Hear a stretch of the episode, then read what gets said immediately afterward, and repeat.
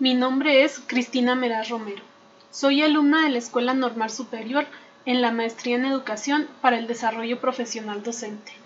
Hoy hablaré con respecto al tema de diseño situacional basado en lo que nos habla la maestra Helga Patricia Frola Ruiz. En la actualidad, en nuestro país, estamos manejando un modelo híbrido en educación. Esto debido a la situación de pandemia que atravesamos. Sin embargo, a pesar de esto, debemos desarrollar estrategias que nos permitan crear ambientes favorables de aprendizaje. Para crear un buen ambiente de aprendizaje, lo primero que tenemos que hacer es activar y explorar los saberes previos.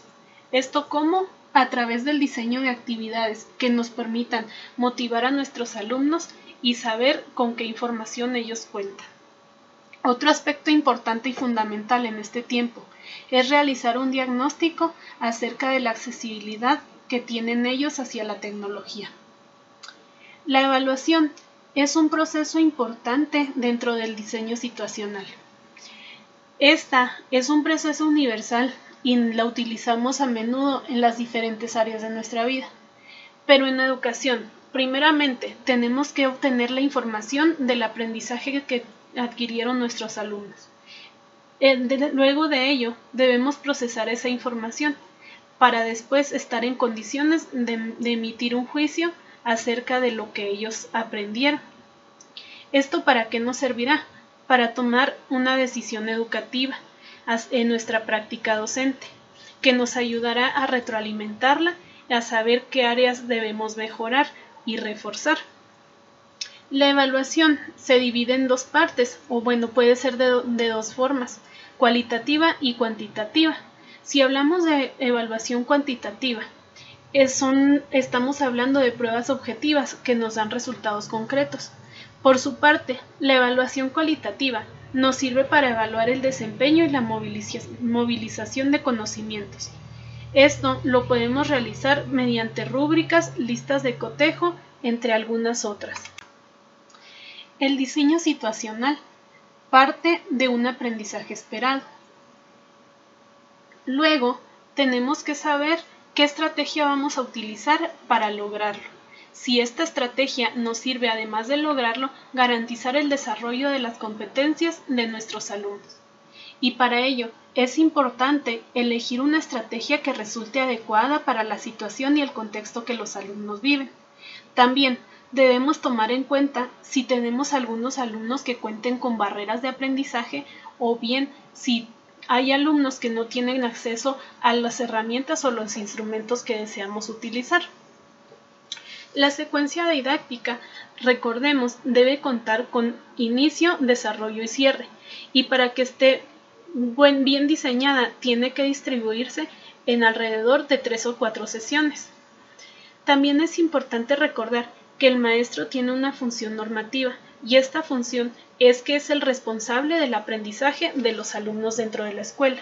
Esto nos sirve para tener nuestro objetivo bien claro y tener clara nuestra forma de trabajo y lo que debemos de realizar. Mi escuela se encuentra citada en una comunidad rural, por lo cual muchos de los alumnos no tienen acceso a un dispositivo electrónico, mucho menos a Internet. Por ello es difícil trabajar con ellos, por no decir imposible, a través de plataformas de Internet o a través de, algunas páginas de, este mismo tipo. Por ello, también ha sido complicado trabajar en el modelo híbrido. La forma en la que estamos trabajando es de manera presencial únicamente, se trabaja de manera escalonada pero sí considero que un aspecto muy importante y fundamental ha sido la dosificación de los tiempos y la buena organización que se ha dado para ello. En mi caso, yo trabajo directamente con los alumnos que presentan problemas de aprendizaje y para obtener logros con ellos he partido de objetivos claros y concretos que además son objetivos pequeños, pero para lograrlos me he, acercado a ellos a través de diferentes estrategias que, sean de la, que llamen la atención de ellos, así como herramientas que me han ayudado a lograr su interés también y su involucramiento, para luego poco a poco ir cumpliendo esos pequeños objetivos pero a la vez muy significativos para fomentar el aprendizaje en ellos.